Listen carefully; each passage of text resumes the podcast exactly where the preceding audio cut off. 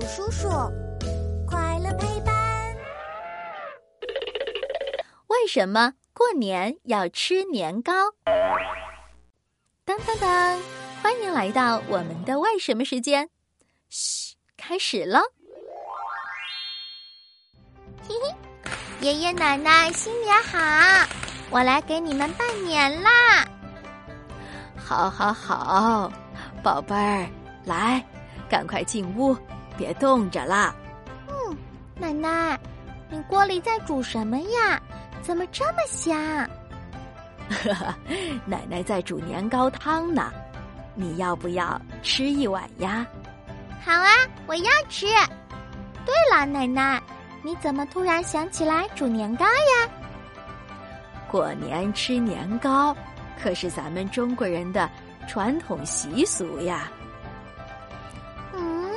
嗯，那过年为什么会有吃年糕的习俗呢？嗯，话说在春秋战国时期，各国诸侯都想当霸主。相互之间经常打仗。当时，吴国的伍子胥为了防止其他国家入侵本国，带领人们建起了高高的城墙，还告诉身边的亲信，如果自己死了以后，国家遇到灾难，人们没有粮食吃了，就去城墙底下挖地三尺，就可以找到粮食。不久以后，伍子胥去世了。别的国家也趁机攻打吴国，把吴国的都城给团团围住，里面的人出不来。